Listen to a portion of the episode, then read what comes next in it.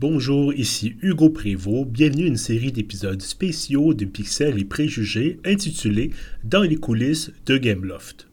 Je vous propose de découvrir le travail d'employés de cette compagnie qui a récemment amorcé son virage vers les jeux sur PC et console. Ces épisodes sont commandités par Gameloft. Bonne écoute!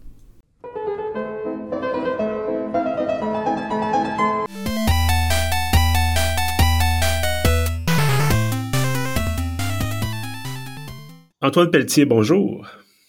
Bonjour Hugo, ça va? Bien toi? Pas trop mal. Oui, ben écoute, bienvenue à cet épisode spécial de Pixel et Préjugés. Ben merci, ça me fait plaisir d'être là. Euh, donc, tu es le World Audio Manager chez Gameloft. Tu travailles à partir des studios de Montréal. Euh, World Audio Manager, ça a l'air d'un titre extraordinaire sur une carte d'affaires, mais euh, je veux que tu nous expliques qu'est-ce que ça fait exactement. c'est pas si glamoureux que ça. non mais c'est-à-dire que bon Gameloft, euh, bon pour les gens qui connaissent pas, on est une compagnie qui a 14 studios diffusés partout dans le monde, qui développent toutes sortes de jeux différents. Et euh, le studio, le département son ici à Montréal, et se charge de, livrer tout le son pour tous ces projets et pour tout le marketing. Donc, c'est-à-dire que voilà, nous, on est basé physiquement ici à Montréal, on est une, équipe de, de 28 Mhm. Mais on fait pas que les jeux pour le studio de Game Love Montréal, on fait le son pour tous les projets qui sortent de Game Love Monde. Donc, euh, tu peux imaginer que c'est un travail assez colossal pour une équipe qui est relativement petite vis-à-vis de la charge de travail, de s'occuper de tout ça et qui a beaucoup de challenges, euh, notamment tous ces studios qui, existent pour Gameloft, ils ont été acquéris à des moments différents et Gameloft les permet plus ou moins de fonctionner comme ils veulent. Donc, il y a, il y a des philosophies différentes, des, euh, des cultures différentes, des langages différents. Bien sûr, il y a des, zones horaires euh, différentes. Mhm. Et euh, plein, plein, de, plein, de, plein de challenges spécifiques qui existent dans chaque studio auxquels nous, on doit s'adapter et euh, essayer de trouver et de streamliner un peu notre, notre flot de travail pour, pour livrer tout ça. Et quand, on parle de son, on parle, bon, j'imagine bruitage, mais c'est aussi les bandes sonores, c'est la musique aussi. Oui, et puis c'est les dialogues aussi. Et puis c'est le mix. Il y a, le mix est un élément euh, non négligeable du son, c'est-à-dire que c'est un peu la recette. On peut, avoir tous les, assets, on peut avoir tous les fichiers de son qu'on veut, mais si les choses sont pas équilibrées et dosées euh, correctement, euh, bah, ça sonne mal. Donc, donc, voilà, pour revenir un peu à la, à la question initiale, moi mon rôle c'est donc de gérer ce département, de faire en sorte qu'on a les ressources humaines, le hardware, le software, les librairies de son, les librairies de son pardon, etc. Tous les moyens nécessaires pour livrer ces jeux. Et euh, donc, on l'a déjà mentionné dans d'autres épisodes, évidemment, spéciaux euh, sur Gameloft. Il a fait, il y a eu le changement euh, de... On est passé d'un développeur qui était surtout sur jeu mobile vers un développeur qui va présent, maintenant être d'abord PC, console. Euh, toi, dans, dans, dans ce contexte-là, qu'est-ce que ça a changé dans ton travail? Ben moi, c'est assez intéressant parce que je viens d'un background de AAA. Moi, ça fait presque 24 ans que je suis dans le son pour les jeux. Euh, j'ai commencé comme testeur chez EA Sport en 1999. Ensuite, je suis devenu euh, designer de VO et de dialogue, pardon, et, de, euh, et je suis devenu directeur audio. Ensuite, je suis passé chez THQ où j'ai fait la même chose pour 6 ans. Et plus récemment, j'étais en Angleterre dans une boîte qui s'appelle Splash Damage où on a fait un jeu de, de Gears Tactics où j'étais producteur senior d'audio aussi. Et euh, je suis venu à Montréal en pleine pandémie en, en, novembre 2020. Donc, lorsque je suis arrivé ici, euh, l'équipe était toujours, si tu veux, structurée pour livrer des jeux mobiles. C'est un peu mhm. ça le, le, pain et le beurre de, de, de Gameloft euh, jusqu'à récemment, de, de, sortir presque uniquement des jeux mobiles. Donc, les besoins d'un jeu mobile sont très différents que des jeux console ou PC tout simplement parce que le, hardware sur lequel on, écoute, qu'on joue et qu'on regarde le jeu euh, est complètement différent. Et c'est beaucoup plus simple sur un téléphone. Voilà, pour, le son, c'est euh, c'est soit mono ou soit euh, soit des, des, téléphones mobiles en, en, stéréo. Et une fois qu'on arrive sur console, bah, ça passe du stéréo au 5.1 et même jusqu'au Dolby Atmos qui peut aller mm-hmm. du, du 7.2.4. Donc voilà, l'analogie un petit peu, c'est, c'est genre on passe d'un timbre à un écran 4K. Je veux dire, c'est, c'est, on peut, on peut pas prendre la même structure et les mêmes ressources et espérer euh, augmenter les choses et les rendre beaucoup plus complexes et, euh, et augmenter les, les, valeurs de production de, de, manière considérable sans changer le fond. Donc, ce qui, euh, donc pour nous, le, le, le problème, enfin, les challenges, je dirais pas que c'est un problème, mais plutôt les challenges principaux qu'on avait, c'était que euh, les jeux sur console et PC sont beaucoup plus techniques. En, passant, en passant de jeux mobiles à des jeux console, on était obligé de changer souvent, euh, dans, le cas de nos jeux, le, moteur. On utilisait euh, des, moteurs internes à GameLoft développés à l'interne, ainsi que du middleware audio développé à l'interne. Et ils étaient tout simplement pas, je sais pas comment dire en français, mais fit for purpose. C'est-à-dire qu'ils n'étaient pas conçus pour tel. Ils n'étaient pas conçus pour être cross-platform.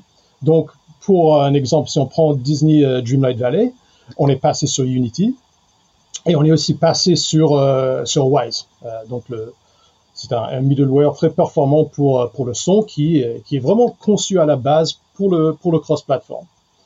Donc déjà, il y avait ce changement. Il fallait qu'on change nos, nos, nos, engines, nos moteurs de jeu et notre middleware audio. Et qu'on qu'on liaise les deux ensemble. Et donc, nous, on a dû, on avait ce, ce, département son qu'on a ici, il y a énormément de compositeurs, de, euh, de, concepteurs son, des designers de dialogue, des assistants, des producteurs, des directeurs, etc. Mais on n'avait pas une branche vraiment technique. Et ça, c'est mhm. une branche qu'on appelle le, Technical Audio Design. Et euh, on, utilise l'acronyme TAD ici pour ça. Et euh, donc, on a embauché un, très bon Technical Audio Designer qui nous a permis de, de, de vraiment de structurer nos jeux proprement dans Wise, de créer des systèmes dans Wise et aussi de structurer nos, et de, concevoir nos assets d'une certaine façon à ce qu'ils puissent performer sur des jeux sur console et PC. Et aussi, cette personne permet de communiquer proprement avec l'équipe de programmation. Donc, quelque part, le Technical Audio Designer, il fait le pont entre les concepteurs son et les programmeurs son pour faire en sorte que les systèmes qui sont créés dans le middleware sont compatibles avec les systèmes qui sont créés dans le moteur. Voilà, pour, pour, pour dire ça assez euh, le plus simplement possible. Donc ça, c'était vraiment, je pense que le, le, le, upgrade le plus considérable qu'on a commencé avec. Et ça, ça a énormément changé les choses. Et euh, tu as mentionné les programmations et clairement, bon, un jeu sur PC console, généralement, on va jouer à ça en écoutant le son ou en tout cas la musique du jeu. Euh, à quel moment est-ce que dans la conception du jeu, il faut que toi ou quelqu'un de ton équipe arrive en disant ben il faut pas faut pas nous oublier ou qu'est-ce quelles sont vos demandes? Euh, est-ce qu'il y a un moment précis tu dis dans le calendrier faut la deuxième semaine il faut qu'on fasse notre meeting ou c'est ça peut varier? C'est une très bonne question et c'est une bonne question pour plusieurs raisons la, première c'est que comme nous on est on fait pas partie des équipes de dev de développement c'est facile pour eux de nous, de nous oublier. Maintenant, c'est pas fait exprès. C'est juste que c'est un peu, euh, comme on dit en anglais, out of sight, out of mind. Il n'y a pas quelqu'un qui est en train de, de championner ces choses-là vraiment au sein de l'équipe, euh, on, oublie qu'il faut avoir le son. Donc pour nous, c'est vraiment c'est presque primordial qu'on soit qu'on fasse partie du processus le plus tôt possible. Donc Gameloft a un gros passé de, prototypage et surtout voilà comme ils ont une expertise dans euh, les jeux mobiles, souvent les jeux mobiles ils, obtiennent le feu vert pour développer par, rapport à leurs prototypes. Les prototypes ils vont, les lancer sur le marché sans marketing etc. euh, pour obtenir des KPI et euh, voilà, pour, pour, les écouteurs qui ne savent pas, euh, les KPI, c'est des, euh, c'est des statistiques qui montrent que, que le jeu colle avec les gens et qui sont intéressés, mhm. qui sont engagés avec. Et on n'avance pas dans le processus, enfin, on donne pas le feu vert pour le développement final du projet tant que ces KPI ne, ne répondent pas et qui ne donnent pas des chiffres qu'on veut. Donc, ce qui est bien avec Gameloft, c'est qu'ils ont une, grosse, grosse expertise là-dedans. Donc, nous, on aime bien, et c'est clé pour nous de, de s'introduire dès le, dès, dès le départ, dès le, phase de prototypage. Parce que c'est toujours pareil, lorsqu'on construit une maison, euh, il faut, faut, bâtir une fondation. Et l'audio fait, euh, l'audio est, partout dans un jeu. C'est-à-dire, dès qu'on allume un jeu, il y a toujours, toujours du son. C'est peut-être la chose qui est le plus constant. Bon, à part les visuels, c'est sûr qu'il y a toujours quelque chose à l'écran. Mais à part euh, les, les graphismes, il n'y a rien de plus constant dans un, dans, jeu, dans un jeu vidéo et différent partout que, l'audio. Dans les menus, il y a du son, dans le jeu, il y a du son, dans les crédits, il y a du son, voilà, il y, a, en a partout. Et dans les, dans les cutscenes, etc., dans, les, dans tous les cinématiques. Donc c'est vraiment impératif pour nous de, de s'introduire dans le processus le plus tôt possible. Maintenant, en même temps, il faut pas se lancer à fond dès le départ, parce qu'il y a aussi les chances que le projet soit annulé, parce que si les KPI reviennent, ils sont pas bons. Donc c'est à nous de trouver vraiment le, ce sort de juste milieu de oui, il y a des chances que le jeu va aller plus loin, donc on veut architecturer des choses pour qu'il soit euh, capable d'être mené à bout. mais en même temps, il faut pas mettre tous les moyens dessus parce que si le jeu se fait annuler, ben dans ce cas-là, on perd tout le travail. Donc voilà, c'est un, juste milieu qu'on cherche toujours à optimiser. Euh, tu as déjà un peu touché à, cette question-là, mais euh, j'aimerais revenir sur la question de la complexité. On a mentionné évidemment, c'est un, un, jeu sur téléphone, on peut généralement fermer le son, on peut jouer dans le métro ou, ou chez soi, peu importe.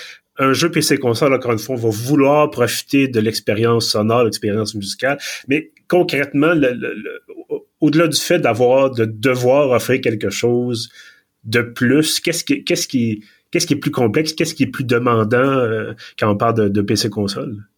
Ben, c'est simple, c'est, le format. C'est, c'est, tout comme si on, regarde un, clip de YouTube sur notre téléphone euh, mobile dans le métro ou si on rentre chez nous et on regarde, je sais pas moi, le dernier John Wick 4 en, 4K ou en, 8K chez soi en, Dolby Atmos. C'est-à-dire que c'est le hardware lui-même, le format de présentation est tellement plus immersif et surtout haute définition, que ce soit visuel ou, euh, ou audio, que il faut, il faut s'adapter à ça. C'est-à-dire qu'il faut livrer quelque chose qui correspond à ce, à ce format de déploiement. C'est comme si on a un, circuit de Formule 1 et qu'on s'amuse à, à, faire le tour en Corolla. Ça va être beaucoup différent que si on fait le tour dans une voiture de Formule 1. Donc, euh, donc pour nous, c'est non seulement ça, c'est-à-dire que voilà, le format lui-même exige une certaine qualité, une certaine complexité, et surtout, c'est on est on est face maintenant à nos compétiteurs sur console. Il y a il y a tous les, les grands jeux avec des énormes budgets et quelque part le le consommateur il, se fiche un peu de de comment est-ce qu'on est arrivé là.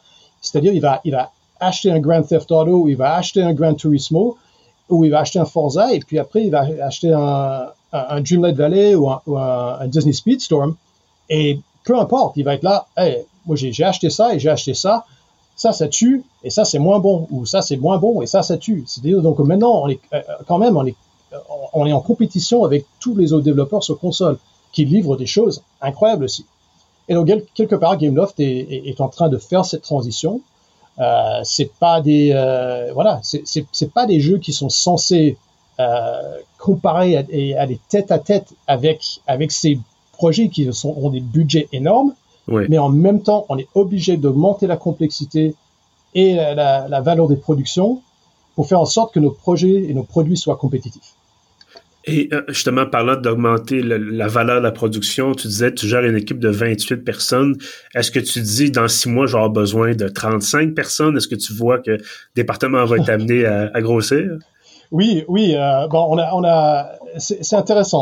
En, deux ans et demi, on n'a pas nécessairement vraiment grossi notre équipe. On est resté plus ou moins, je veux dire, d'après ce que j'ai appris, voilà, dans les cinq ou six dernières années, je crois que cette équipe a, a monté jusqu'à 34, 35 personnes. En ce moment, on est à 28. On a aussi monté une autre équipe en Asie du Sud-Est pour mmh. nous aider avec d'autres choses aussi. Donc maintenant, en fait, on se trouve vers 34. Donc, historiquement, on n'est pas plus, mais j'avais commencé à, ça à parler du, du début qu'on a, qu'on a créé une branche technique dans la boîte. Ce qu'on a rajouté aussi, c'est une branche de production. Parce que par rapport à ta question précédente, là, quels sont les challenges un peu de ce, les raisons pour la complexité et l'augmentation des, des valeurs de production? Il faut se donner des moyens de le faire. Et ce qui me manquait vraiment dans ce département avant, c'était une équipe qui gérait les projets, qui gérait l'équipe, et euh, lorsque les projets deviennent énormes, comme, comme genre Speedstorm ou Dreamlight Valley, où vraiment il y a beaucoup de choses qui, qui se passent dans ces jeux, beaucoup d'environnement, beaucoup de moving parts, comme on dit, euh, énormément de, de, musique, de VO, d'effets sonores, d'ambiance, un travail de mix, il faut vraiment organiser tout cela. Et je pense que sans rajouter plus d'artistes, en rajoutant des techniciens et de la production, c'est vraiment ces, ces endroits-là, on avait besoin des gains. Il fallait qu'on optimise nos, nos, nos, ressources. Et donc, pareil, on a embauché un, un très bon euh, producteur qui, euh, qui a commencé à mettre en place des, des pipelines de, de production, de workflow, comme on dit. Et ça, ça nous a vraiment permis d'optimiser nos ressources euh, d'un point de vue artiste. Et surtout, ce qui est bien avec ça, c'est que ça, c'est très bon pour le moral des artistes de faire cela, parce que souvent, s'il n'y a pas des, y a pas des managers ou des project managers euh, on laisse ça un peu aux artistes de se débrouiller, d'aller chercher des informations dont ils ont besoin pour faire le son, ou de, savoir quand est-ce qu'ils vont faire quoi. Et c'est vraiment pas leur job. Et donc, lorsqu'on demande à des gens de faire quelque chose qui ne leur plaît pas et donc ils sont pas compétents, ben, tu peux imaginer que les résultats sont mauvais et en plus ils vont être en train de compromettre leur travail principal qui est celui d'un artiste ou d'un technicien. Antoine Pelletier, World Audio Manager chez Gameloft, merci beaucoup d'avoir été avec nous aujourd'hui. Ben, avec grand plaisir. À bientôt. À bientôt. Merci d'avoir été des nôtres pour cet épisode de la série Dans les coulisses de Gameloft. Au plaisir de vous retrouver prochainement pour de nouvelles rencontres. À bientôt.